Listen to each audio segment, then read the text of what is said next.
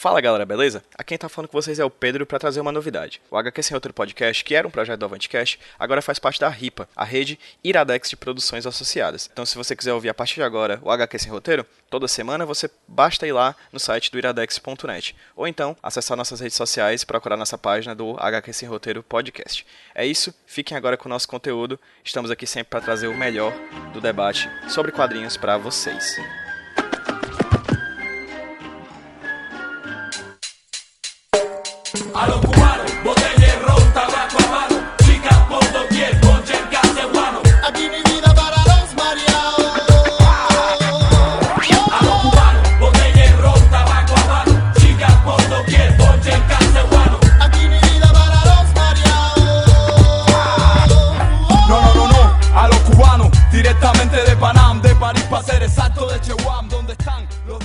Olá, olá, olá. Ai. Foi mal, foi mal, foi mal. Peraí. Eu embananou aqui o olá, olá, cara. Olá, olá, amigos. Estamos começando aqui mais um HQ sem roteiro. Foram muitos pedidos, muitos e-mails, cartas chegando aqui na minha caixa postal, apesar de não ter dado meu endereço no programa anterior. Foi, cara, muitos pedidos. Foi- Vocês não receberam, cara? Não, acho que só tu recebeu, viu? Recebi muitas cartas, muitas cartas pedindo para que a gente voltasse, a gente voltar aqui para essa gravação gloriosa de Skype que nós tentamos umas cinco vezes, né? E primeira vez a Lana não deixou, segunda vez a Clarice não deixou, terceira vez a Ruth não deixou, quarta vez foi o aniversário de, de noivado aí do, do, Pedro, né, cara? Foi- No meu disco teve um atentado terrorista, alguma coisa assim também. eu tô brincando. Descobrimos que, que o Isis está no Brasil. É Isis o nome, né, cara? Acho que é Isis, né? Acho que é. Tem tantos nomes, cara. É o. É, O Daesh, whatever, o, né? o auto-intitulado Estado Islâmico, o ISIS. Ah, Então, ok. Você quer um deus egípcio? O ISIS. Enfim, estamos aqui de novo para falar sobre os aspectos aí da feitura de uma história em quadrinho para você que talvez queira contar sua história e não sabe bem como começar. Hoje o tema, o tema é capcioso. A gente pergunta se capcioso. a gente pergunta se tamanho é documento, porque a gente acha que é uma frase que tem vários sentidos e pode ser interessante aqui no- nos quadrinhos também. Gente, é só Será pra atrair clique. Só pra atrair clique. Clickbait total isso, Total. né, cara? É quase uma, uma matéria do sensacionalista. É quase É, um mais título ou- do BuzzFeed. É Mais ou menos isso. Mas será que é importante um quadrinho ser longo para que você tenha respeito, para que as pessoas queiram ler? Será que para a internet o quadrinho tem que ser curto mesmo? Tem alguma coisa que as editoras estão procurando especificamente? Então a gente vai conversar um pouquinho sobre tudo isso. E hoje comigo, comigo novamente, ele, o terror da messejana, Pedro José Arruda Brandão. Se apresente, meu filho. Oi, gente, aqui é o Pedro, PJ Brandão. Pelo menos até me impeachmentarem. É, tô aqui pra, é, pra falar, né? Tipo, a gente tava aqui no HQ sem roteiro e tudo mais. Tava aqui na madrugada, boladona, sem fazer nada. E me chamaram pra falar sobre isso. Eu gosto de falar de quadrinhos, então tô aqui. E comigo também hoje nessa gravação, o terror do bairro do Montese, o vigilante mascarado do Montese, Luiz Carlos Oliveira Souza.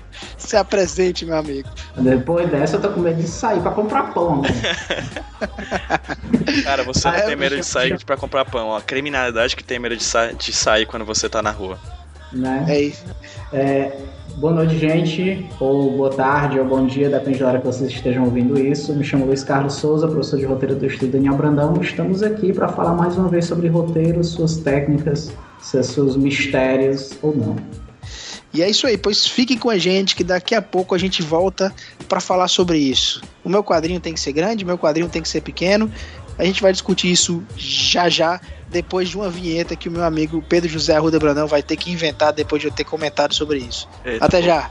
Valeu. HQ sem roteiro. Tchu, tchu, tchu, tchu, tchu, tchu, tchu, tchu. Hã? Aí ele, bom, Tá aí, ó, tu já, esse tchu tchu tchu já pode usar, viu? Yeah, like that. You think you can fuck with something like dust? Yeah, what you mean, something like this?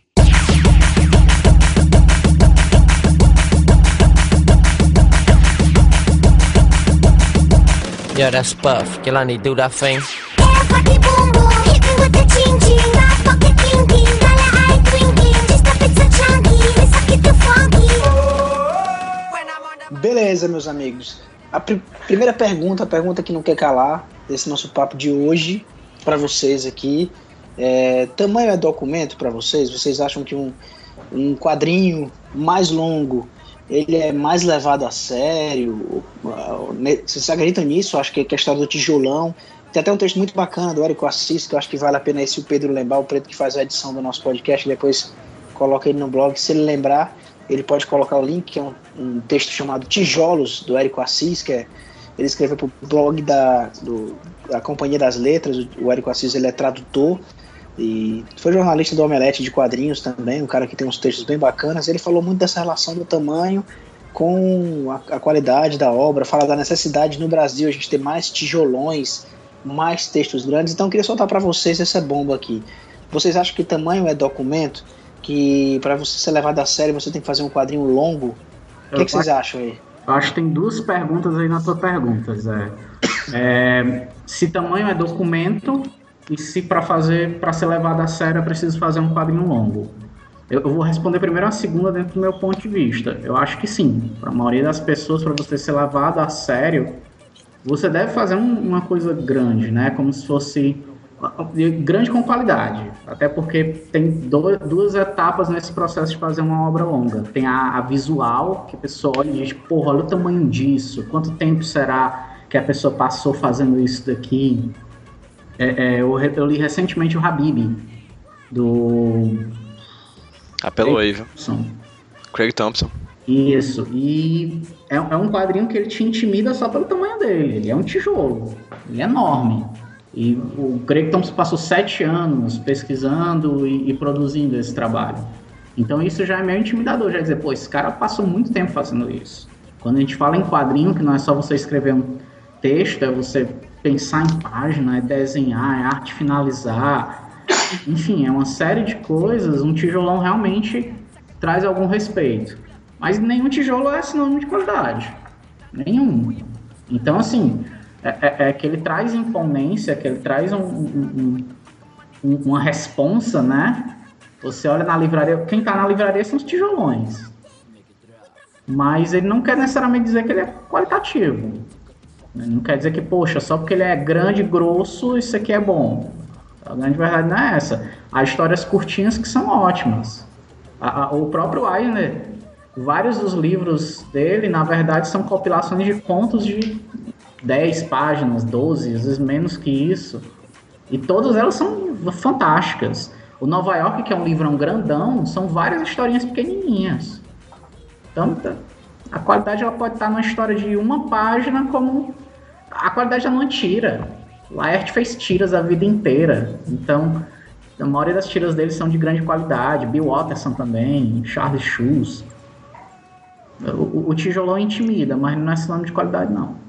É, eu acho que isso não está nem tanto em discussão, né, Luiz? Eu acho que é, tanto uma tira pode ser muito poderosa, com três, quatro quadros, aquela coisa pequenininha, né? Quanto um, um tijolão aí do Craig Thompson pode ser uma coisa, coisa bacana. Mas vocês acham que tem essa relação que o leitor, quando ele vê a lombada quadrada, cara, a famosa lombada quadrada, eu acho que tem uma relação muito forte essa história de hoje a gente está com um quadrinho na livraria, né? E eu acho que isso contribui muito, né, para o tamanho. Vocês acham que essa história da, da lombada quadrada, é, pro leitor, é aquela coisa de caramba, aqui tem profundidade, aqui é uma coisa diferente, porque é maior e, e- e o autor, não sei, tá indo mais a fundo dentro, dentro desse tema. Vocês acham que existe essa relação? Tu pode falar um pouquinho, Pedro, da tua percepção disso, cara?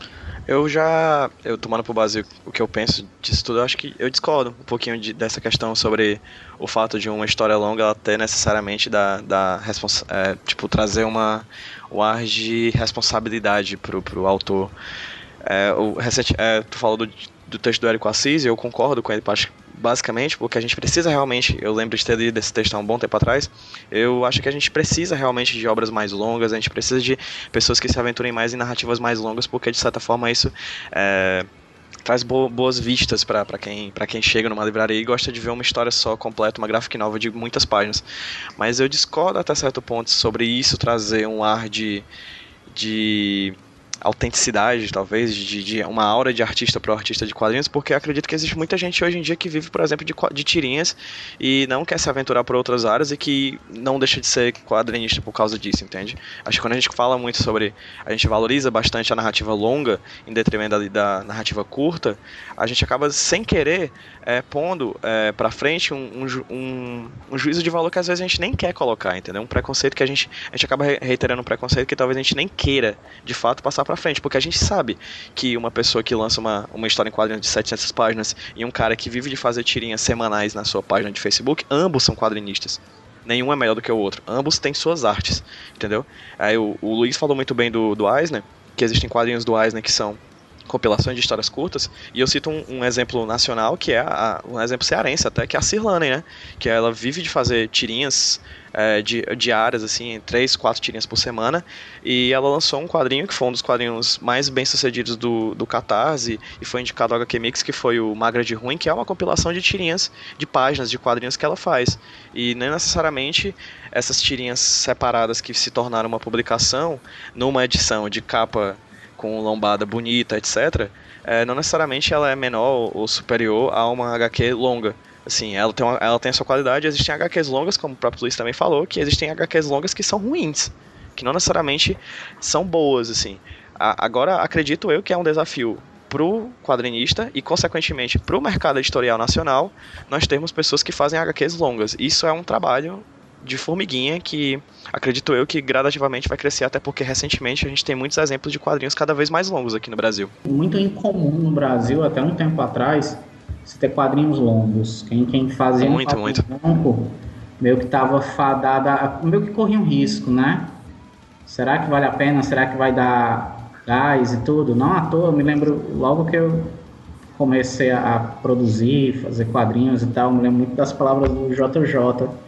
Ele me dizia logo, cara, não tente fazer um caminho longo, um, um- um quadrinho longo ainda mais é, é- é de primeira, sabe? Você Uhum. tem que começar com o curto e se você puder ficar só no curto é melhor, porque o longo, a chance dele dar errado e tu ficar frustrado e a coisa não ir pra frente é enorme, fora que é muito difícil ser comprado por uma editora. É, ainda bem tá- que, já que você entrou nesse assunto, Luiz, vou aproveitar aqui o gancho. Você quer concluir o que você estava falando? Sim, é, é, só dizendo que hoje em dia esse lance da, da- do quadrinho longo já não é mais tão temeroso assim, né? Muitos quadrinistas, na verdade, estão apostando em quadrinhos longos, até porque é mais fácil de, de, de, de ser absorvido. E nosso, o nosso consumidor de quadrinhos ele meio que mudou, ele não é mais o consumidor de banca, é como o consumidor de livraria. Ele quer ver um quadrinho grande, ele quer saber que ele está dando 60 reais numa obra que tem no mínimo 100 páginas. Sabe? É, Mas o que eu vejo, o que eu vejo, Luiz, também rapidinho, é só que é, assim, acho que mais do que o, o público de quadrinhos está mudando, o público de quadrinhos está crescendo. Exatamente. Está ampliando. Então, além, acredito que a gente está querendo, a gente está chegando a, a, produtor- a leitores de quadrinhos nacionais que querem cada vez mais é, ver quadrinhos longos, mas a gente está conseguindo uma parcela de leitores novos. E, cara, eu duvido, é, é muito claro isso. As tirinhas, as páginas de quadrinhos, os quadrinhos curtos de internet, eles são, eles trazem um público novo para esse mercado. É, é o primeiro contato de muita gente. Saca? Tipo, então, a gente, assim, eu acho que ambos têm, têm suas importâncias, entendeu? O público consagrado de quadrinhos já quer realmente, de fato, conseguir uma narrativa longa, mas o público novo, aquele, o juvenil, aquele que tá tendo o primeiro contato, cara, a, interne a, a internet, as tirinhas e as páginas curtas, elas são muito importantes. Sim, a internet virou a nova banca, né? Aquela banca que tu ia e encontrava um quadrinho, às vezes, do nada e dizia, pô, eu quero levar isso daqui. Virou E a as, internet. pá- e as páginas de Facebook se tornaram fanzines, né? De certa forma. Exatamente. Exato. Você, vocês estão falando de uma coisa interessante, né? Vou, vou- antes de mudar de assunto, vou só fazendo um comentário. Eu acho que a história do tamanho, ela acontece hoje também pelo barateamento da produção, né, cara? Eu Sim, acho que sim, com certeza. Tem, tem dois, tem dois fatores. Eu vou entrar já já nessa história de, do perigo de você fazer um trabalho longo e não terminar, porque eu acho que isso é o que eu acho que um autor iniciante tem que pensar antes de fazer um trabalho longo. Mas eu- eu vou puxar para esse assunto aqui já já. Mas outra coisa que era ruim era o fato de ser caro, cara. Imprimir era caro, você botar Sim. uma lombada quadrada era caro. Então a gente está vendo um processo das gráficas de, de barateamento dos custos gráficos que está permitindo que o fanzine ele não precisa mais ser só a Xerox, que ele possa ser uma coisa bacana, e a gente tem visto trabalhos muito interessantes independentes, com qualidade gráfica bacana também, com muitas páginas por conta disso, né, e, e sem, nem, sem falar de editais, de, de crowdfunding, você consegue grana para era possibilidades que não existiam antes, né, então hoje você consegue fazer um tra- trabalho mais longo, né, assim, pelo menos com relação a custo, é, algumas barreiras foram vencidas um pouquinho mais fácil. Mas vocês falaram uma coisa interessante, o Luiz estava falando do que ele teve com o Jota, eu lembro que eu conheci o Jota, cara. Conheci na primeira vez que eu tive um contato pessoal com ele, foi num Sana, coisa de talvez uns 10 anos atrás, sei lá, cara, mais ou menos isso. Tava começando a fazer quadrinhos e eu assisti uma oficina dele que inclusive era como desenhar mangá, uma coisa assim, né? E, e ele falou uma coisa, uma brincadeira na da oficina que o quadro brasileiro são que era a maldição do continua das pessoas querem acabarem lançando histórias curtas, porque era o que dava para fazer na época. E como todo autor que começa, ele quer começar, cara, contando um Cavaleiros do Zodíaco, uma história gigante, uma saga absurda, um- ou, ou se não for, ou uma saga do clone, fala saga do clone, não sei porque que eu usei esse exemplo, cara, só eu que gosto da saga do clone. É porque, de Mas quer, ele quer criar uma mega saga. Sim, sim. É, Ele quer criar uma mega tempo. saga, né? Porque ele, ele, ele leu a mega saga no quadrinho americano. Ele leu Exatamente. aquele mangá que teve muitos quadrinhos, ou assistiu um anime, o que for. E aí eu trago realmente pro assunto aqui da coisa, cara. Será que. E pra aquele cara que tá começando, pode ser que alguém esteja escutando aqui a gente agora, nunca lançou nenhum quadrinho, né? Será que o quadrinho longo é o melhor jeito de começar? Né? Existe uma relação, vocês acham, dessa coisa do. De eu, eu sou um pouco mais experiente, eu acho que eu posso avançar um pouquinho mais e fazer uma história longa, e eu não sou tão experiente, é melhor fazer a tira, fazer a, a uma página para a internet, né? É, vocês, vocês veem essa relação? Eu, eu acho que tem duas complicações aí que muitas vezes a gente que é novo, não está começando, não percebe. É, tu- tudo são etapas de aprendizado, né? Então, assim, tem uma, ainda citando o Jota, ele falou uma coisa: se você consegue contar uma, contar uma boa história em quatro páginas, você consegue contar uma boa história em não importa em quantas páginas. Ah, de certa forma, eu acho que ele está certo. Mas, ao mesmo tempo, é preciso entender que aquelas quatro páginas é um, é um processo de aprendizado teu. Não é fácil contar uma história em quatro páginas. Mas também é muito mais difícil contar uma história com 32 páginas ou com s- 240 páginas. Então, acho que há um processo aí natural. Você deve aprender a contar histórias curtas e ir aumentando, e esticando. Até porque contar uma história longa, ela é um processo. Por que, que você está contando aquela história longa? Eu me lembro de dois quadrinhos agora que eu sempre me perguntei por que, que esse quadrinho está longo. Um deles é o, o São Jorge, do Danilo Beirute. Danilo Beruti. Ele botou em dois volumes uma história que eu acho que dava para ser contada em 10 páginas. Mas aí ele aloprou nas splash pages, né? Ele trabalhou muito as. Exatamente. Qual foi a necessidade dele fazer essa história em mais páginas? Para ele dar uma narrativa, para ele fazer com que você experimente cada movimento até do personagem. Isso é bacana, isso é legal. Mas veja que isso é, é uma escolha acertada. Ele trocou. A narrativa dele é bem simples, a história dele não é muito complexa, é uma história bem linear mesmo. Mas ele, trocou, ele aproveitou essa linearidade para investir na própria arte dele. Essa foi uma decisão sábia se você está fazendo quadrinhos.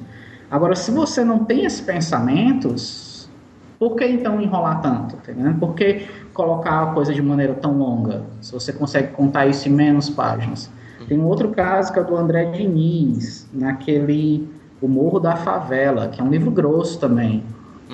E se vê que cada página tem coisa, cada página é é uma informação a mais. E uma vez numa entrevista ele falou que cortou uma série de informações durante a pesquisa dele.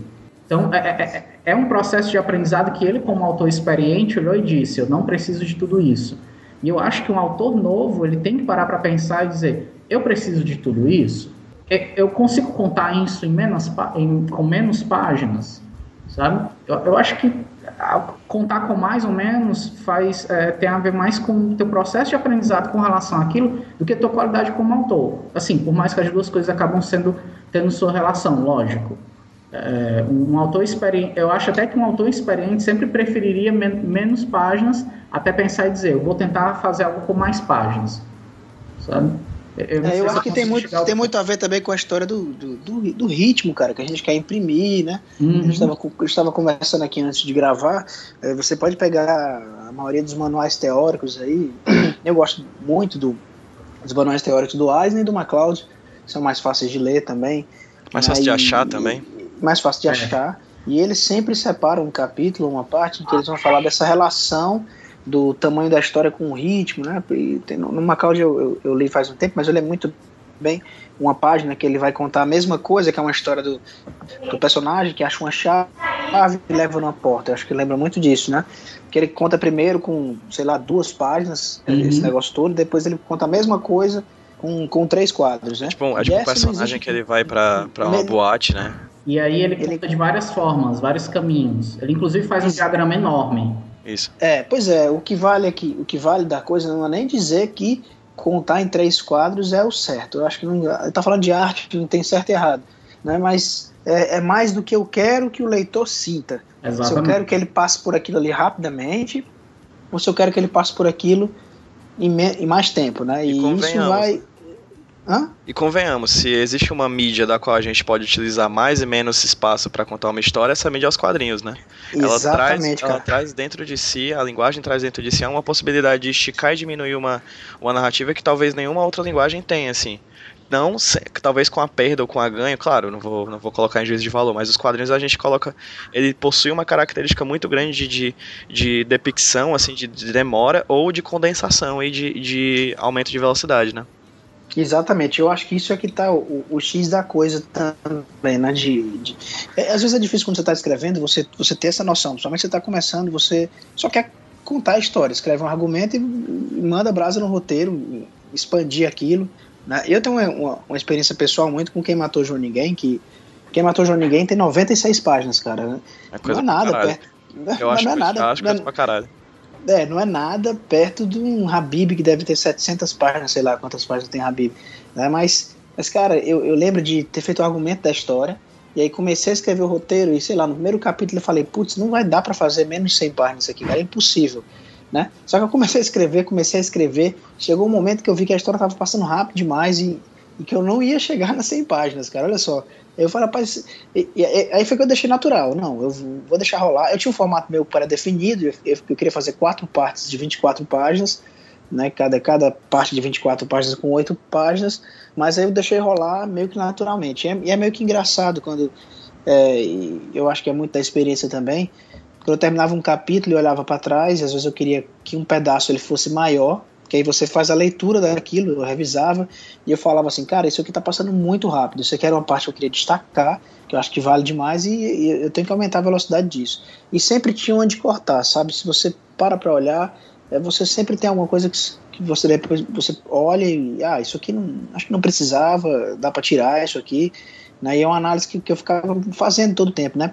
Qual pedaço que realmente tá legal, isso aqui tá legal, isso funciona, vou fazer isso aqui durar mais, nenhuma parte que eu via que não, não funcionava tanto, fazer aquilo passar mais rápido, né? Então, tinha muito esse tipo de análise. Eu, eu acho que é uma coisa importante do, do cara que está começando, ele, ele meio que ter isso em mente, né? Mas eu ainda acho muito importante também você começar sabendo mais ou menos qual o tamanho que você quer dar para a história. Não ficar muito preso nessa ideia, mas pelo menos ter uma noção do que aquela história vai ser, né? Vai ser vão ser 10 páginas, vão ser 100 páginas, vão ser 200 páginas, né? Isso é uma coisa interessante. Eu acho que em algum outro podcast a gente deve, deve falar um pouco sobre o processo em si, de, de como é que é isso, argumento e, e planejamento, né? Isso aí, eu, eu sou meio metódico com relação a isso, a planejamento de páginas e como vai ser. Eu sou muito metódico, na verdade, com relação a isso.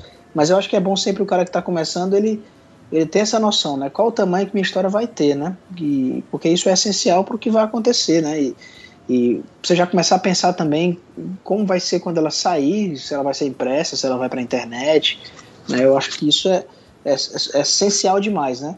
E eu acho que é bom a gente falar também sobre esse processo de como escolher o tamanho da história, né?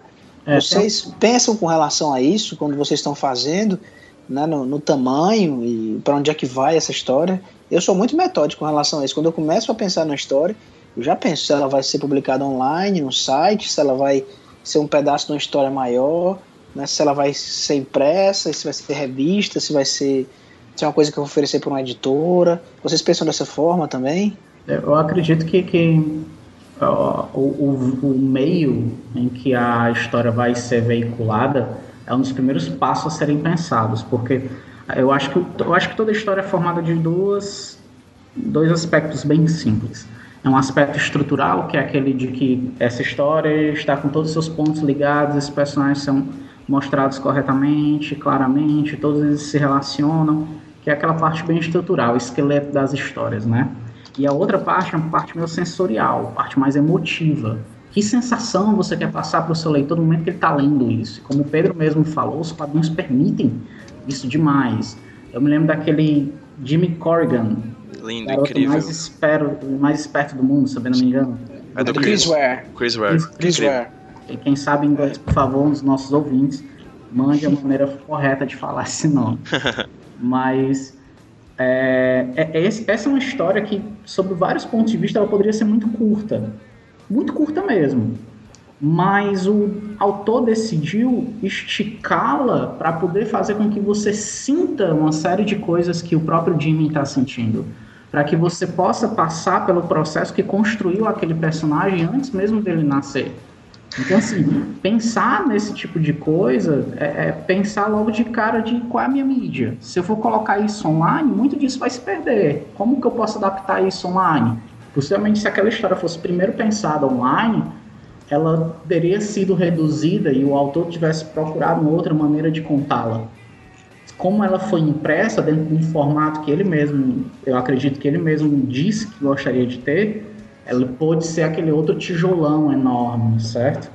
Ah, ah, tem uma coisa, acho que até acho que é um trabalho teu de universidade, né, Pedro? Teu, teu TCC que fala sobre os silêncios Isso, isso. quadrinhos. Uhum. A, a ideia de você colocar um silêncio num quadrinho faz com que aquele quadrinho de alguma maneira possa ser mais longo ou mais curto também. Com certeza. Isso influencia muito. Então, mas isso influencia principalmente a capacidade sensorial, sensorial, eu acho. Sensorial. Sensorial, obrigado. Isso. É porque tu fez, tu fez a mistura de sensorial com sensacional. Aí ficou Né? sensacional. Pois é, é, do, do, do leitor para a obra, sabe? Você quer que o leitor sinta algo, você quer que o leitor esteja naquele quadro também, ou não, que ele seja só uma pessoa distante no meio daquilo. E, e aí, no momento que você pensa, pô, a mídia é essa, as sensações que eu quero causar é essa, a estrutura dessa, é essa, agora vamos pensar em páginas, ou sei lá, o tamanho do pergaminho, né? Se você está pensando em, em- online com aquele formato pergaminho, que é só utilizar a barra de rolagem. Uhum. Eu, eu- eu tento pensar sempre com a, a mídia que meu trabalho vai ser publicado. Se ele se vai ser uma mídia curta ou longa, isso vai influenciar uma série de coisas. Quando eu estava trabalhando com. Pronto, quando, quando eu trabalho com a Lola junto com a Natália, é, eu penso que eu não tenho um número certo de páginas. Porque são tirinhas que vão contar a história daquela menina, não deixa de ser uma série. Mas eu sei que cada tirinha daquela tem que ter uma sensação ali. Tem que ter uma coisa ali. Então aquela tirinha ela serve por si só, ao mesmo tempo que serve dentro desse grupo. É, e isso me limita de várias maneiras, ao mesmo tempo expande minha capacidade de colocar, é, é, de, de esticar esse trabalho. Sim, sem contar que tirinhas a gente tem que. O, o desenhista de tirinhas, o roteirista de tirinhas, aí tem que pensar em dois pontos, né? Na micronarrativa, que a tirinha em si ela tem que ser autocontida, ela tem que ter um começo, meio e fim, ela tem que fazer sentido. E na macronarrativa, caso numa, numa tirinha serializada, né? Porque ela tem que sair de um ponto A ao ponto Z, mas primeiro ela tem que ir de, de A pra B, de B pra C, de C pra D, não é isso?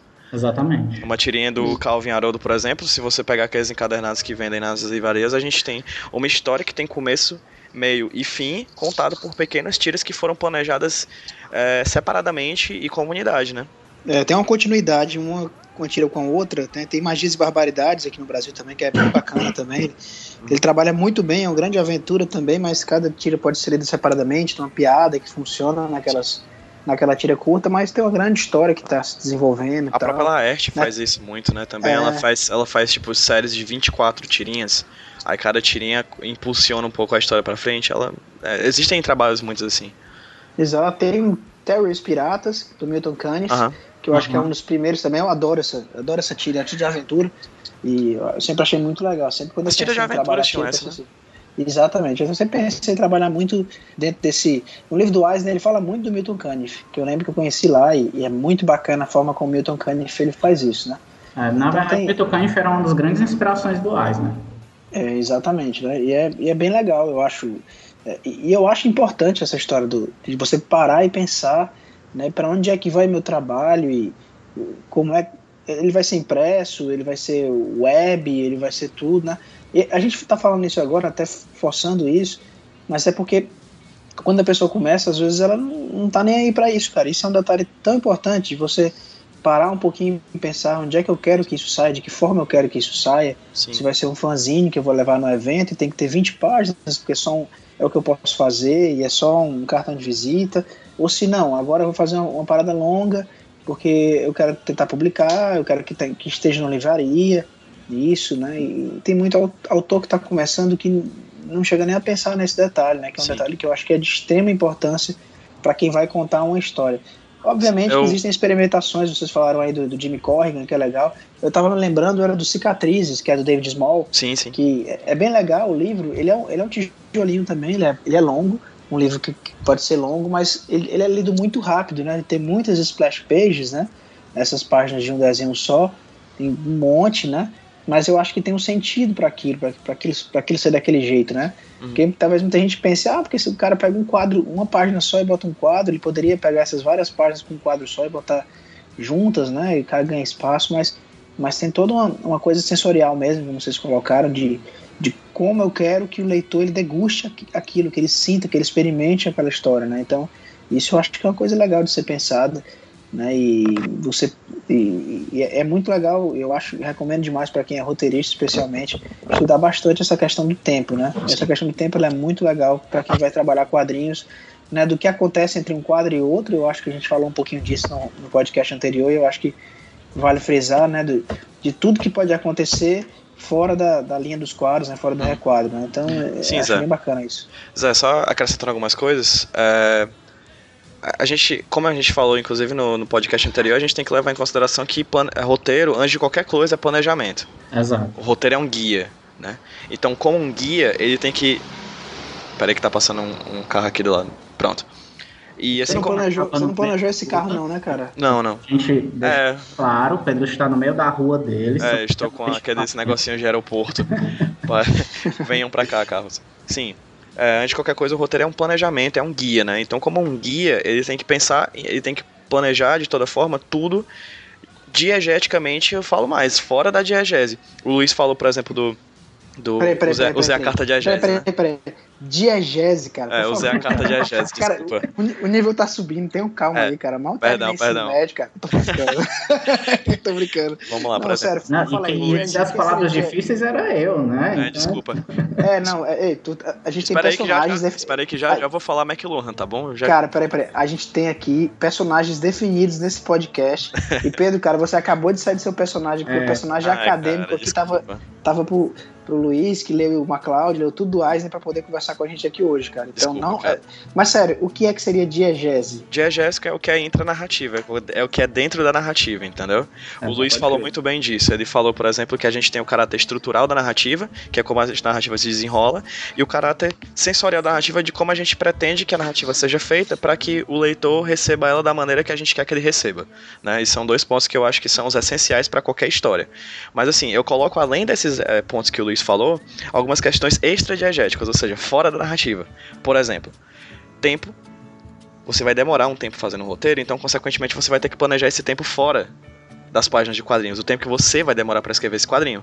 Você tem um planejamento para fazer um quadrinho daqui a duas semanas de um quadrinho de 500 páginas, provavelmente você não vai conseguir fazer isso.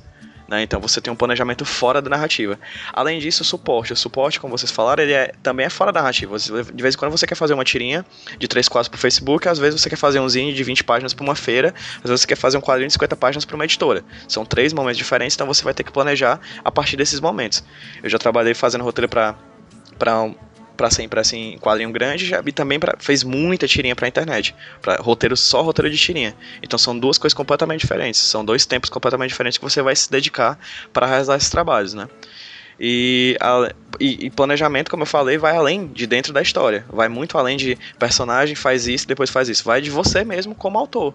O tempo Sim. que você vai ter para desenvolver esse trabalho. É se ver como se ver como o produtor e se ver como, como alguém que vai ter um tempo determinado para fazer isso. Vai ter gente, por exemplo, que vai ter que fazer um planejamento quanto ao, ao tempo do desenhista.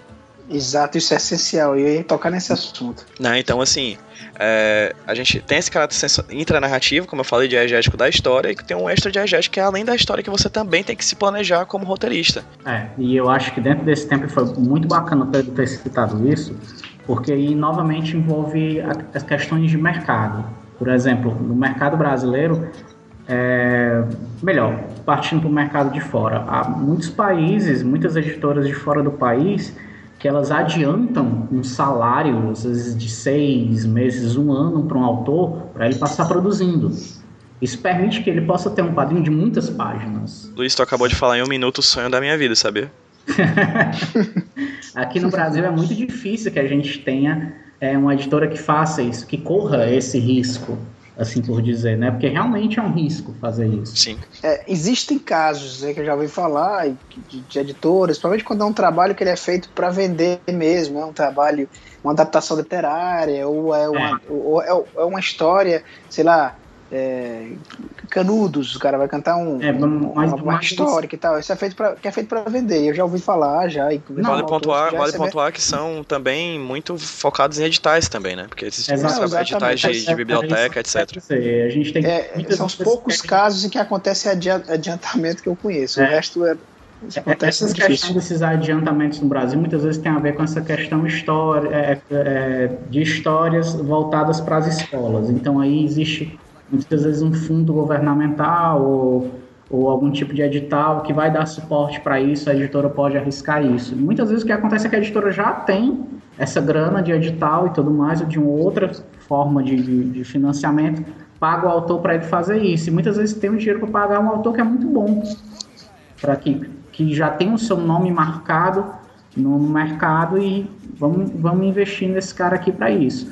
Mas falando de histórias mais pessoais, né? A, a chamada história de autor, não sei bem como, como é isso. Autoral. É, Autoral. autoral, né? A, a- que a gente chama. É, essas histórias são muito mais difíceis de serem compradas, sabe? Né? Eu acho que com a internet se tornou mais fácil você investir no autor que já tem um trabalho feito. Mas mesmo assim, o que existe muitas vezes é um contrato de faz, a gente edita, o que vender, uma parte do que a gente vender é teu. É, na verdade, Luiz, o que, exi que existe com relação à negociação com a editora, cara, é, a gente acabou acabou acontecendo que o quadrinho é vendido pela editora da mesma forma que, um, que a literatura é vendida. E eu acho Exatamente. isso muito injusto, porque para literatura você não tem jeito, cara. Você termina um livro, que você, você termina aquela primeira versão do livro, que, ele é que o pessoal chama de original, de enviar um original para lá, termina o livro e você manda ele completo para ele ser avaliado pela editora. Pode ser até que a editora não leia tudo, lê só uma parte, mas ela quer o livro pronto. Você, dificilmente a editora negocia uma coisa pela metade. Você não assina Exatamente. contrato. Você pode ter um- uma intenção, né? Se falando de quadrinhos, você manda para a editora X, ele vê, caramba, isso aqui é muito legal, eu, eu vou querer isso aqui, mas você não vai assinar contrato, e se assinar contrato não vai ter adiantamento. É, a- aquilo ali só funciona quando está pronto. Então, isso na prática mesmo, que a gente vê no Brasil é, é a editora só quer ver o seu trabalho, avaliar se ele tiver 100% pronto. Aí sim a gente entra no que o Pedro falou, na diegese. É diegese, Pedro, mesmo? Peguei a palavra certa? É, Diegese? depende do que tu vai falar, pera, é sobre a história dentro da, da- dos quadrinhos? É, exatamente. Então é diegese. Diegese. Aí ver que vem a diegese. Aprendi essa palavra, cara, vou usar muito agora. É bonita, cara, é sentido. bonita. É, além de ser bonita, né? Deixar a gente mais inteligente, ela faz muito sentido. Porque eu sempre falo pro autor, né? Porque se você for considerar essa história de que tem que tem, tem que estar tá pronta, cara, aí, pô, aí que o negócio pega mesmo. Porque você tem que fazer o seu roteiro, que é um Uhum. tempo muito longo. Eu falei de Quem Matou o João Ninguém, que eu escrevi 96 páginas de roteiro. Eu sempre brinco quando eu conto os caracteres do documento do Word, onde tá, onde tá Quem Matou o João Ninguém, é, é mais ou menos um livro comum, comercial. Então poderia ter escrito um livro só. Queimaria uma etapa, inclusive, de ter que mandar para desenhistas e esperar que os desenhistas terminassem, né? Então, assim, para você ver o- a questão do tempo de, de feitura, do processo, como ele é mais longo. A gente tem que vender igual como é vendido o livro, a literatura, mas a gente tem um processo mais doloroso, né? Que, principalmente quando você tem mais gente envolvida. É, é claro que existem vários processos diferentes para quadrinho, tem gente que, que desenha direto, faz um argumento e vai desenhar direto, aí você queima algumas etapas, mas no geral um roteiro que é escrito da forma convencional, como se fosse um livro, como se fosse prosa, e depois aquilo é transformado em, em quadrinho por um desenhista. Então, olha só, cara, é, eu tenho que entregar um produto igual um livro, 100%, então eu tenho o meu tempo de roteiro e ele eu tenho que cons- considerar o tempo que ele vai ser desenhado depois, que varia em cima Exatamente. de milhões de coisas do próprio desenhista, do tempo dele, e whatever, muita coisa diferente, né? Então, eh, se eu tenho um planejamento de lançar isso no evento, sei lá, eu quero lançar na, na CCXP que vai acontecer no final do ano. né? Então, você imagina todo o tempo que eu tenho que trabalhar isso antes, que eu tenho que planejar, se for uma coisa longa ainda. Né? Então, até, na verdade, para a realidade do nosso mercado, é até difícil realmente fazer um planejamento e dizer quero lançar em tal evento por conta de, de- desse monte de, de incertezas que existem no, no processo. Mas, para vocês terem noção de, de como o planejamento é importante, que vocês estão falando aí, eu sempre defendi isso demais quando eu converso com outros autores, da importância de você planejar, cara. Você tem que parar e tem que sentar e, e se for o caso, lá na sua casa, na, na porta do seu guarda-roupa, você tem que colocar lá um- uma tabela com 100 páginas, com 100 quadradinhos e, e, e riscar sempre quando um quadradinho avançar e, e antes boa, do, do boa processo dica. de escrever. é, Vou pôr em e é prática. simples isso aí, cara. Todo- É, é- todos os autores que a gente citou até agora, eles planejavam, tipo, é, tanto MacLeod quanto o Eisner, eles tinham um certo planejamento. Eu não sei tanto o Eisner, porque ele me parecia ser um cara muito dedicado a... É como se a história já tivesse na cabeça dele, ele só botasse para fora, mas eu não sei dizer, talvez ele planejasse tanto quanto os outros. Mas, inclusive, a gente citou, acho que antes do podcast, a autora Sil- Silvia Della Corran, que é uma filóloga. Né? Pô, vamos lá, peraí, peraí, peraí, Luiz, peraí, cara. Já foi diegese Aqui a gente- agora? calma, exatamente. Calma É. aí, que a gente está aproveitando que pelo menos o A- cara que escute o nosso de- podcast, ele enriqueça o dicionário dele, o vocabulário Léxico. dele, essas palavras. Ele, é, ele pode. Olha aí, olha, mais uma, cara, léxico, cara. Eu achava que o léxico tinha a ver com o Lex Luthor do, do Superman, eu acho que não tem mais, né? Mas beleza, vamos uma coisa, uma coisa por vez aí, João. É, vamos falar o que é filologia. Filologia, por favor. Filologia é o estudo da linguagem em fontes históricas escritas, incluindo literatura, história e linguística. Ah, olha só. Beleza, eu, posso, eu posso botar uma aspa aqui da- do que é diegese segundo a Wikipédia, só pra incorporar. pra in- Vamos lá. incorporar. Diegese é um conceito eu- de narratologia, estudos literários dramatúrgicos de cinema que diz respeito à dimensão ficcional de uma narrativa.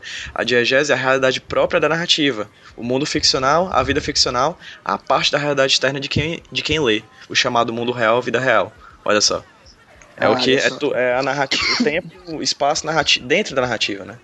Exato. Ah, pode crer, muito Mas- legal. Voltando ao que eu estava falando, a, Tá com papo. Fala aí da filóloga. a Filóloga. Della Corra, ela dá necessariamente aulas sobre é, técnicas literárias. E ela fala muito essa questão da preparação, da, da organização, de você sentar, pensar a sua história de maneira geral, é, antes de começar a escrever. E enquanto estiver escrevendo, cada parte também deve ser pensada, deve ser, é, como é que se diz, é, é, é, planejada. A, a gente fala, a gente está falando em histórias longas, mas a gente tem que lembrar, eu pelo menos não lembro de nenhuma história longa que não é separada em capítulos. Eu não lembro nenhuma, nem, nem na literatura, nem na. Eu lembro de um da literatura, mas é bem. Mesmo assim, a leitura é bem complicada.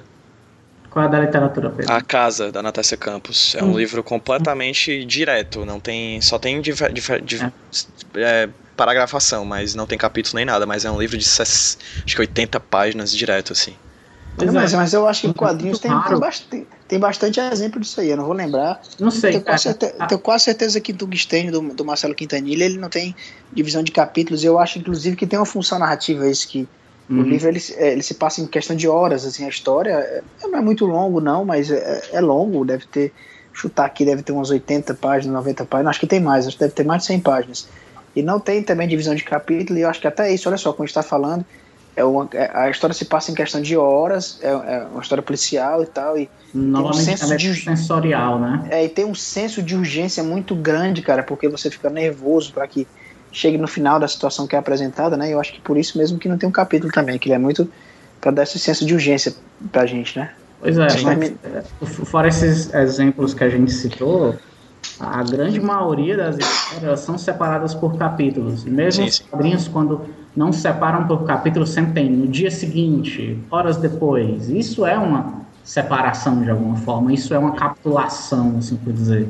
Então, assim, mesmo a história longa, na verdade, ela está dentro desses aspectos que o, o Pedro falou, né? Existe uma história micro e uma história macro. Com certeza. Cada um serve de alguma forma para o todo. E cada um é influenciado tanto pelo produtor quanto pelo leitor. Né? E isso, Luiz, é, acredito eu, advém da, do cinema. Que o cinema, ele, a gente, eu vivo dizendo nas aulas que o o quadrinho tá mais pro cinema do que pra literatura por causa disso. Porque, o- se você perceber, o cinema não possui uma divisão por capítulo. Ela não tem uma questão capitular. Alguns filmes até tem, o Oito Odiados tem, etc. Mas grande parte dos filmes, a divisão dele, é, por partes, ele é de cena a cena. Aham. Então é muito comum, por exemplo, num quadrinho a gente ter um, um quadro, o último quadro da página, im- da página ímpar acabar com uma finalização e o primeiro quadro da página par ser um plano geral e já mostrando outra cena em outro dia, em outro momento. Sim. Que é uma adaptação direta da linguagem cinematográfica, assim. Ou a cinematografia pegou do quadrinho, não sei, mas é, é uma, é uma. Não deixa de ser um, um, um diálogo entre as linguagens. É legal tu falar do cinema, porque apesar de- do, do cinema realmente, teoricamente, não ter essa divisão por capítulo, o cinema sempre separa suas histórias em pelo menos três atos, né? Sim. E esses três atos, quando a história é planejada, eles são pensados. Então, é, é- é assim, assim, tentando dar um reforço para a história do planejamento, né? Mesmo que você leia, ou melhor, assista um filme de uma vez, assim, o que é separado, pronto, é 24 horas. É uma série que cada episódio corresponde a uma hora do dia daquele personagem. É, ou seja, teoricamente, se você assistir uma temporada inteira de uma vez, você pegou 24 horas do dia e não teve paradas. Mas pelo contrário, cada os atos foram pensados ali. E olha só, a diegese de novo. Basicamente, o tempo dentro da narrativa é o mesmo tempo fora dela. Exatamente.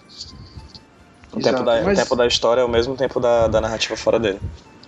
É, e é legal também que é mais um 24 horas é um exemplo perfeito de, da- do uso do tempo, de, de fazer essa relação, porque é- a gente pode chamar isso que é o, é o tempo real mesmo, né? O relógio corre dentro da série igual como ele corre na minha vida que tô assistindo, né? Ou pelo menos a intenção sempre foi essa.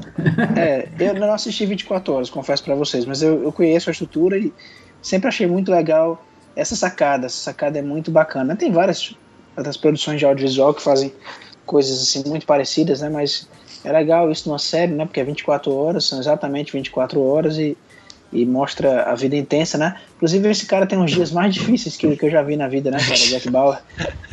E você achando que sua vida tá difícil, né? Pois é, imagina o que é um dia na vida de Jack Bauer, cara. É verdade. Sem dormir. É, E sem ir ao banheiro também, provavelmente, porque não aparece, enfim. É. ah, cara, Nem comendo, não, não, nem jantando. eu vou parar tudo que eu preciso ir aqui ao banheiro. É, tu, Não, tá, tá- tu tá falando isso do, no podcast ou no filme? Não, não, falei do Ah, 24 tá, tá certo. Ah, diegese. Só que tu ia parar agora, é, não, é, entendeu, é. não entendeu É, se isso aqui agora que ele falou, se ele tava contando uma história, se era real. A gente já tá implantando aqui os conceitos que a gente tá discutindo, cara. Porra, vocês são roteiristas mesmo, viu, Isso bicho? chama metalinguagem, amigo. Metalinguagem também tem isso. Hey Grace, guess what's cool? You're teaching in Japan and I'm living in a school. You got another man and I got another boo. I'm glad we moved on. I'm glad we moved on. Hey Grace, guess what's cool? You're teaching in Japan and you got another boo. Another man and I got another boo. I'm glad we moved on. I'm glad we moved on.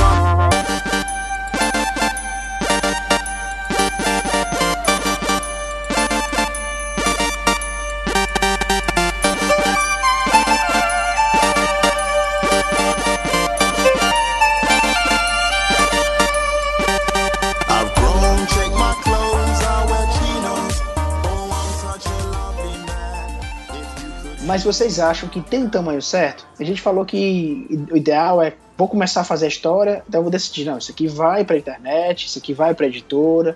Aí eu pergunto pra vocês, tem um tamanho certo? Se eu definir que vai ser uma coisa pra editora, tem que ser tantas páginas. Se eu definir que vai ser uma coisa pra internet, ah, tem que ser tira, não adianta fazer outra coisa que não seja internet. Vocês acham que já, já existe isso formado, né? Tem muita coisa da criatividade do cara, né, que vai dizer, eh, da gente experimentar esses limites todos, né? Mas vocês acham que existe alguma coisa que já é consensuada, que as pessoas preferem que um, um livro que de editora ele tenha por volta de 100 páginas, né? E que internet tem que ser tira e pronto? Vocês acreditam nisso? O que é que vocês têm visto a respeito disso? Vocês acham que é isso ou não é isso? Aí eu tava dizendo que eu ia usar a carta McLuhan, eu já uso agora, certo? O Ah, teórico da comunicação McLuhan, ele falava uma frase bem, bem curta e bem concisa e bem boa, como toda boa frase, como toda boa frasista, que o meio é a mensagem, né? Então, assim, acredito eu que o tamanho da história certo é o tamanho que a história pede, certo?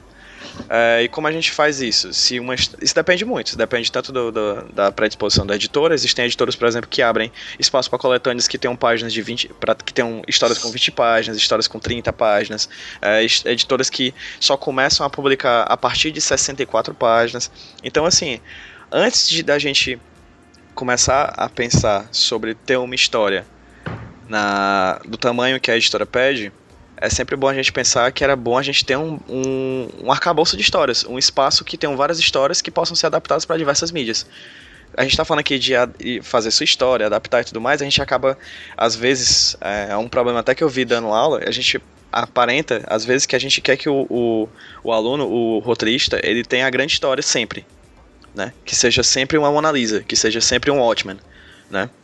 E eu acho que, na verdade, a gente, como roteirista, a gente tem que ter à disposição uma série de histórias para serem, serem encaixadas em séries de predisposições de tamanho. Existem histórias que vão. Existem.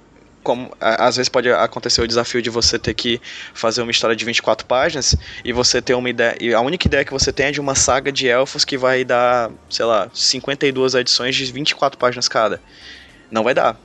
né? Então a única maneira de você estar é, disposição suficiente para você se adaptar às necessidades do meio, seja através de editora, seja através de um webcomic, seja através de uma página no Facebook, é você ter várias histórias para que você possa adaptar nesses vários meios. É, acredito que seja isso. Mas assim, não acho que exista uma regra. Não acho que no Facebook tenha que ter só tirinha. A gente tem diversos trabalhos agora. O Felipe Portugal tá fazendo um trabalho muito bom. Eu não vou lembrar o nome agora, tem alguma coisa a ver com. Enfim, não vou lembrar o nome agora. É o trabalho que ele tá fazendo no Facebook de tirinhas, onde é o mesmo esquema da Lula. São tirinhas autocontidas, mas que fazem parte de um contínuo, né? De uma história maior. É, assim como existe, por exemplo, a Cirlana que faz tirinhas, que cada tirinha tem a sua própria história.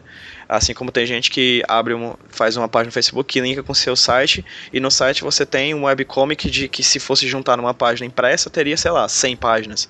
Então, assim, acredito eu que não exista uma, uma, uma um tamanho certo. Acho que o tamanho certo é a própria história que diz. Ok, concordo em gênero, número e grau com você. Mas eu, eu vou ser mais chato aqui e, e- e jogar a carta, a carta aqui no jogo, a carta da prática. Opa, A gente sabe que, por exemplo, assim, para trabalhar a editora, se você for trabalhar com a editora, mas se você for imprimir independente, eu acho que realmente o tamanho quem diz é você e talvez o seu bolso, né? Se você for realmente se auto-imprimir, aquela coisa toda. Né? Mas assim, é, eu, eu vendo de forma prática, eu vejo que existe meio que sim um formato assim do que aqui no Brasil seria ideal para se trabalhar com a editora, que aí eu, eu vou dizer até que seria mais ou menos, não sei, vou chutar aqui a partir de mais ou menos 60 páginas, né? Uhum. Menos do que isso já começa a ficar muito curtinho. Apesar de que, por exemplo, eu acho que o- aquele mix da Panini, né, que vai para banca, ele é um mix que deve ter cento e poucas páginas, né? e cada, E- e cada, cada revista tem cerca de 24, né? É, é são são 22 páginas no formato americano mesmo, né? E, e acho que são quatro histórias, né? Faz tanto tempo que eu não leio um, um quadrinho regular de banca aqui no Brasil. Mas eu, o que, que eu, eu tenho visto em editora é que é pelo menos umas 60 páginas, né? Se você quiser ir para editora, você não tem como escapar. Pode ser mais, cara. Se você fizer 300 páginas, você vai, se a história for boa mesmo, você vai impressionar muito a editora. né? Você vai ser aquele tijolão que tá todo mundo procurando. Mas a partir de 60 páginas, menos do que isso, já começa a ficar meio inviável, até acho que em processo de impressão também. né? Não, não- começa a não vale, talvez não valer tanto a pena para a editora o risco de imprimir o trabalho, né? Eu tô falando assim de forma bem prática. Também eu acho que É, mas tem editoras que Tem que- estão modificando um pouco isso, né, Zé? sim, A sim, Mino, é- a Mino lançou o Boca Quente do, do Chico, que tem cerca de 20 e poucas páginas, e a própria Draco tá lançando revistas com 24 também, né? Mas é, claro, contra- o tu tá falando- contraversão, é, Sim, é, eu mas tá falando, a eu sei que tá falando do- grito. Eu sei que tu tá falando do, do, do macro, do macro. É, exatamente. Exceções vão existir, tem gente experimentando. É porque a gente viveu no, no, no Brasil, isso, é uma coisa que eu me lembro assim muito forte. Quando eu comecei a fazer quadrinhos, eu- as grandes discussões que, que existiam é que a gente precisava ir para a banca, porque a banca é que estava a distribuição, onde estava o grande público, e que o mercado ia se abrir a partir da banca, aquela coisa toda. É, no meio do processo de, de fazendo quadrinhos, eu comecei a ver isso mudando, as pessoas começaram a ir para livraria, e eu acho que até que essa realidade que eu estou colocando é a- é a realidade da livraria, que é onde as editoras estão investindo do- mais, onde tem talvez menos risco né, para a editora, tá indo para lá, do que com a revista curta. Né? Essa revista que ela, ela, ela é mais curtinha, né? eu falo até do, do Contraversão, que é do- da, da Draco, que você citou aí, que é a editora que eu tenho mais proximidade. Né? é, ele é vendido numa parceria específica com a Livraria Cultura. Você não vai encontrar esse selo contraversão na maioria das, das livrarias, não, não vai existir, né? A- Agora sim, a gente está vivendo até um processo até o contrário, né? Os quadrinhos estão voltando meio que para a banca de novo, né? Eu estou começando a ver quadrinho nacional na banca, fiquei muito feliz quando eu fui na banca aqui na minha cidade, em Sobral, né? Inclusive, vale aí o adendo, a gente não tinha falado ainda de Sobral nessa edição, e é sempre importante dizer que estou falando de Sobral, né? Olha, eu, eu, eu, eu super dizer, eu ousaria dizer que você acabou de salvar esse episódio. Exatamente. Isso- isso- a gente tem certas coisas que tem que ser tocadas, né? Sobral sempre é pauta, né? Então que fique registrado aí para os autos que eu tô falando de Sobral aqui agora. No final do ano, universo. podcast de Natal, a gente vai gravar em Sobral. Sim. Rapaz, tá aí, fica, fica o convite, hein, cara. Fica o convite, eu acho que seria legal. Top. Mas assim, a gente já tá vendo um processo das pessoas estarem arriscando a banca novamente, mas assim, a banca tem uma série de problemas, que é distribuição, aquela coisa toda, isso vai ficar até para um outro podcast, né?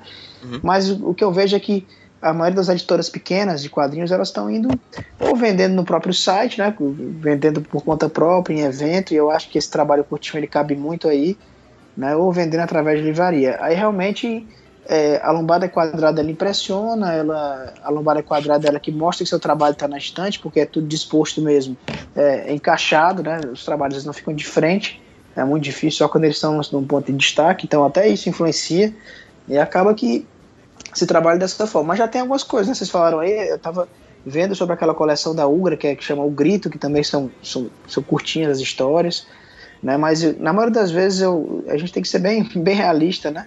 É, o que vai entrar é essa história um pouquinho mais, mais longa, de 50, 60 páginas, é que ela talvez vai ficar um pouco mais sustentável, né? Para a editora, né? Como você falou, eu tô pensando a nível macro. Né? E para a internet, cara, vocês, eu vou até dar um exemplo que é interessante. Vocês me corrigem se eu estiver falando errado. Tem um artista aqui do Ceará, é, eu acho que o Pedro conhece até, até melhor. Eu acho que é o Miguel Justino, que ele fazia aqueles quadrinhos que eram bem bacanas pro Facebook, que eram quase animações, que você usava é, as setas do, do- do, do teclado. Marcelo, Marcelo Justino. Marcelo Justino, desculpa, falei, Sim, sim. misturei dois, duas É. pessoas. Marcelo Justino ele fazia umas coisas interessantes também. Era, eu nem- é até difícil dizer, a gente entrar naquela história de ser quadrinho ou não é, porque, mas eu acho que é quadrinho porque são imagens, é uma sequência de imagens, né? Em sequência E- liberada. Que é, que é quase uma animação também, o que ele Exato. faz, né? Mas usando as setas do teclado, né? Vocês acham que existe um formato específico? O Facebook é, da- é de quem faz tira ou vocês discordam disso? Não, não discordo disso, não. Acho que. Não vou dizer que o Facebook é de quem faz tira. Mas quem consegue. Mas é muito mais fácil convencer qualquer pessoa com uma tira no Facebook do que de outra forma. Sabe? A não ser que você tenha uma, uma imagem que realmente leve a pessoa a abrir o teu álbum e ver essa sequência. Mas a grande maioria vê uma imagem rápida. Essa última semana a gente é, viu a Natália Matos, ela soltou assim, umas quatro tiras de uma vez. Que, Quatro tiras excepcionais, por sinal. e, Pois é, que mostrou o quanto ela, ela tá afiada na produção dela. Então, assim, eu vou até um pouco voltar essa conversa. É, o, o- eu, eu não sei classificar no Brasil qual seria o formato ideal. Porque a gente tem uma infinidade de formatos. E formatos que vão mudando conforme o tempo. Tinha uma época que no Brasil só o que prestava era. Só o que prestava, não, desculpa. Aquilo que era mais comum eram revistinhas. Você mesmo falou isso. Pô, vou para uma banca porque na banca eu há o meu comprador. Hoje em dia, o comprador foi para a livraria e aí mudou os formatos da revista de novo. Tu aí já está prevendo que talvez as bancas voltem a chamar a atenção. E aí talvez um formato menor, ou um formato que eu chamo de formato JBC, que são coletâneas com lombadas grossinhas em tamanho menor. Os tankobons quase, né? Né? Oi? Os tanko, quase um tankobon japonês. Então, Na verdade, eles como eles publicam mangá, eles vêm daí também, né? Então, assim, é- é- é- me acha, eu, eu acho meio custoso dizer, ó, a gente tem esse formato aqui. Nós estamos passando por um formato. O formato hoje grande de muitas páginas dentro da livraria é o que mais chama atenção. É o que faz você concorrer a prêmios, é o que convence as pessoas no catarse, não vou negar. Tanto que alguns catarses que eu participei que me vieram com revistinhas fininhas, eu fiquei um pouco decepcionado, mas quando eu li eu acabei não me decepcionando tanto. Então, assim, é- é- é- é, a gente, agora o grandão tá chamando a atenção. Futuramente eu já não sei. Até Sim. porque houve um aumento enorme do preço do papel. Uhum. A- a- as editoras estão preocupadas com isso também. Então, será que daqui a pouco esse retorno à banca, né, na verdade, para compensar um, um- custo maior na produção de um livro mais grosso? Tá entendendo? E será que a, a banca dá tanto resultado assim? Será que a banca faz dá tanto resultado? Eh, Se não é a banca, é a venda online? Como é que é essa venda online? Enfim. Eh, será que vão aumentar o número de comics stores no Brasil? Eh, Sempre é incerto. né? Tudo, tudo, tudo, tudo pra gente é um pouco incerto. E no momento tem um presidente, no outro não. É, agora, com relação ao mundo online, o massa do mundo online é que ele pode te abrir uma porta imensa. Imensa mesmo. Mas para isso, tu sempre vai precisar do curto.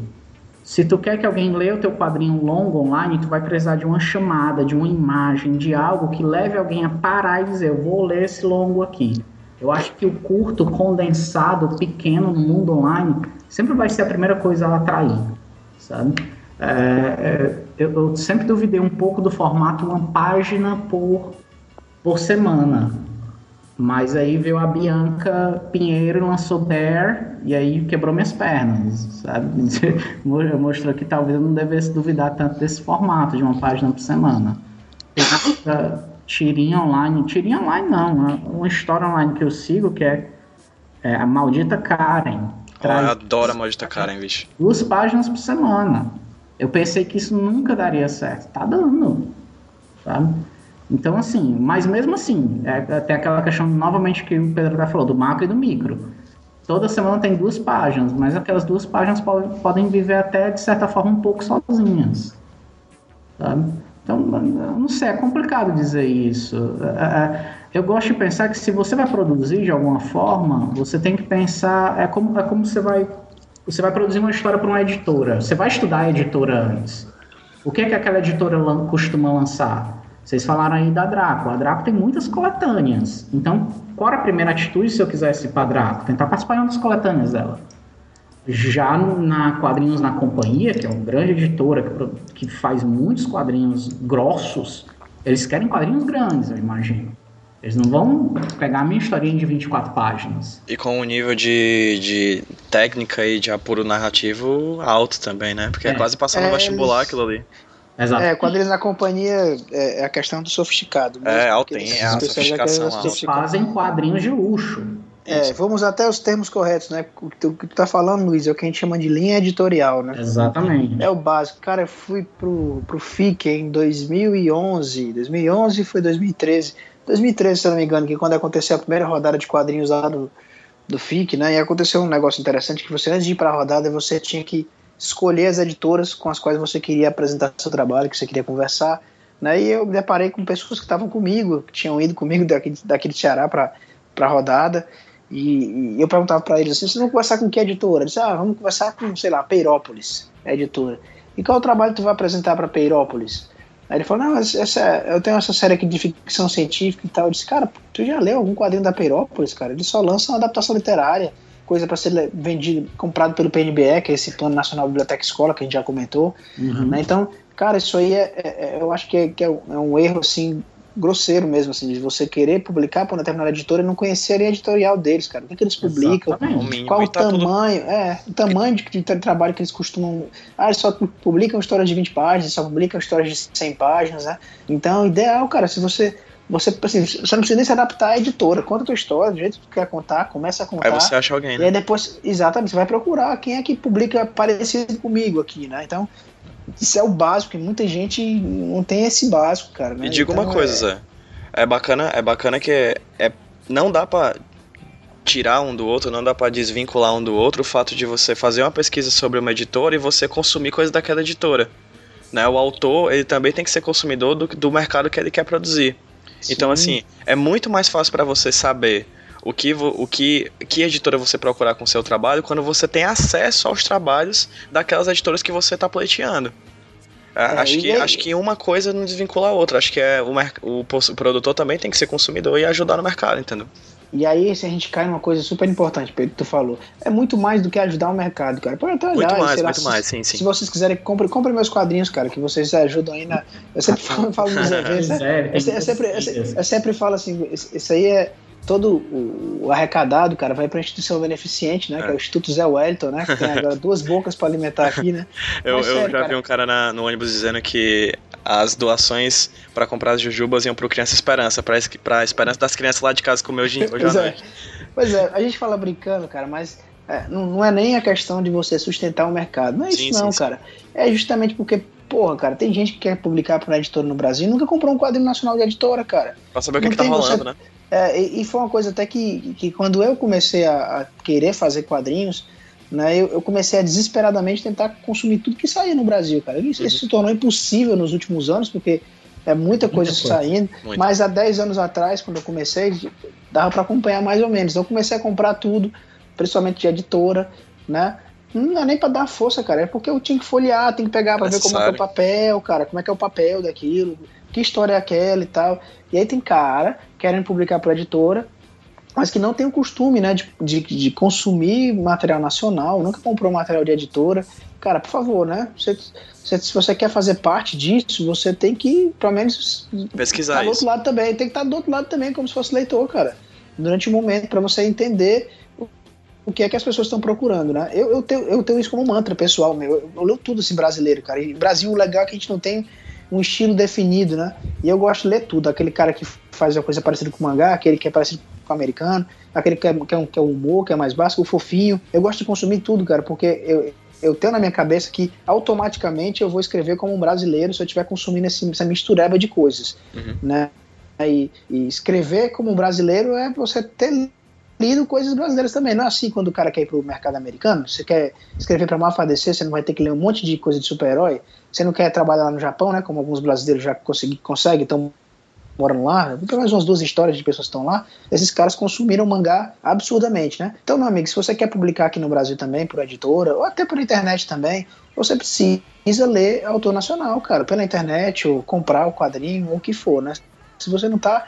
Se você não vai para um evento, tem um artist alley, um espaço para artista, e você não compra algumas coisas, né? Você não vai saber o que é que o autor brasileiro está falando, né? Como é que ele está se comunicando. Então, acho que isso é até uma das grandes mensagens de hoje.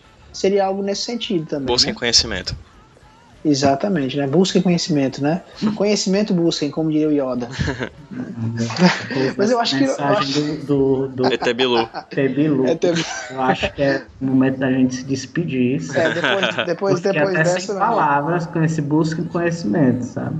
Eu É, vou até então- parar e vou buscar. É. Então, pessoal, eu acho que é isso. Nosso papo hoje foi muito sobre essa história. Saber se, se esse tamanho realmente é importante para se contar uma história. E eu acho que a gente conseguiu falar um pouquinho aí de que, claro, né, como o Pedro falou, acho, que- acho que uma, uma das grandes coisas que a gente fala é que a história é que vai dizer qual o tamanho certo. Mas, ao mesmo tempo, é muito legal você ter controle sobre isso, né? De você planejar. O planejamento é super importante. E eu acho que essa é a grande mensagem do HQ Sem Roteiro de hoje. E eu queria pedir para meus nobres colegas, nessa madrugada, que é o momento que nós estamos gravando agora, que façam suas devidas considerações finais, começando pelo meu amigo Luiz Carlos Oliveira Souza. É, eu, eu vou estender essa questão das considerações finais e lembrando também que é, não só busquem conhecimento, não só busquem conhecer a editora qual vocês querem lançar, como também tentem conhecer um pouco seus leitores. né? Não basta ser leitor, você tem que conhecer o leitor que você quer atingir.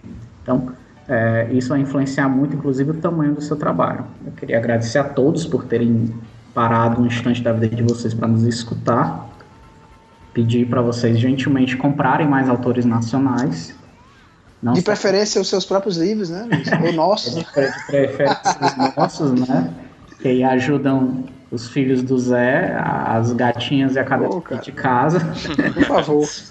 as filhas do Zé. E o Pedro na, na pra ele não ter que gravar de novo no meio da rua, como ele gravou hoje, né? Com os carros passando ao meu redor. Casa, né, e tal. Mas E obrigado, gente, por ouvirem. E a gente espera poder ter adicionado algo para vocês. E meu amigo Pedro José Arruda Brandão, o que você tem a dizer nesses últimos momentos de gravação? Ah, Até que rimou, cara. últimos- Aí, que massa, pensava que era os últimos momentos de governo, enfim. Ah, enfim, né? É, acho Porra, que... nem me lembro disso, cara. Acho que a, a questão maior que a gente tem que sair daqui é que a gente tem que se render à história, a história ela tem que guiar a gente pro tamanho dela, mas perceber que a história, como o Luiz falou, ela é estrutural e sensorial, mas ela também ela é muito além da própria história, ela tá ela, ela vem de dentro para fora, de fora para dentro, né? Há coisas externas a ela que influenciam ela. Então, sempre perceber na hora de planejar a narrativa é, essas diversas incógnitas da equação que vão acabar resultando no trabalho final.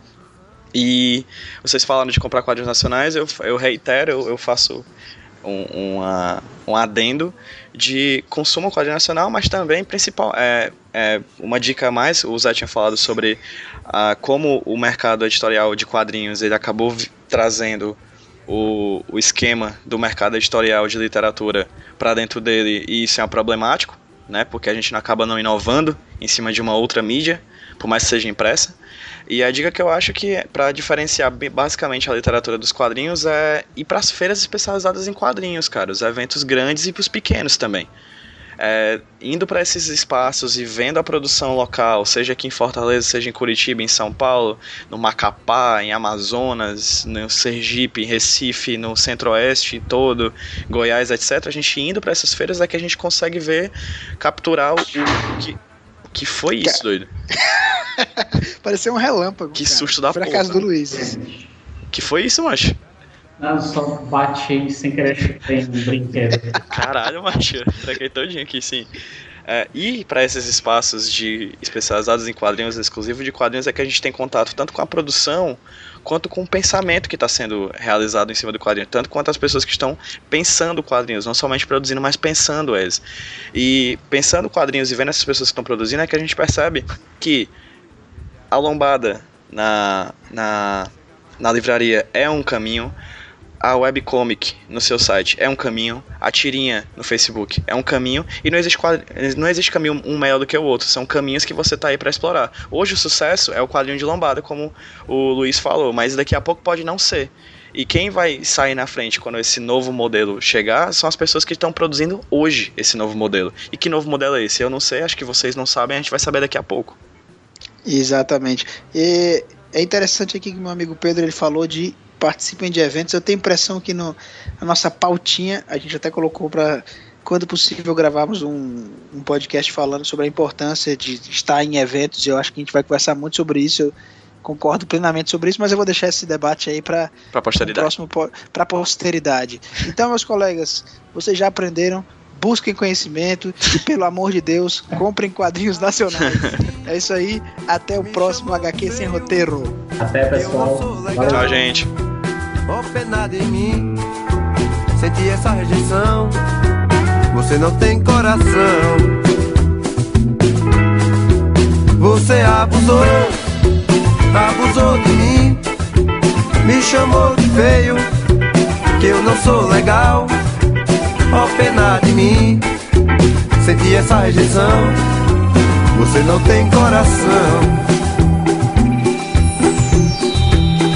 Minha vida desde pequeno fui humilhado.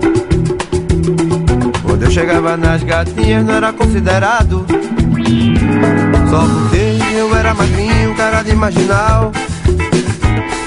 Agora que eu estou na mídia, sou um cara legal. Vai, minha vida desde pequeno fui humilhado. Quando eu chegava nas gatinhas não era considerado.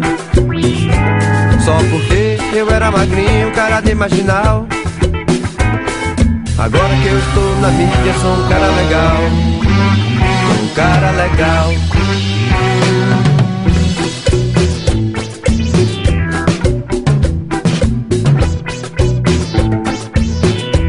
Bora, galeroso. Toma jeito aí.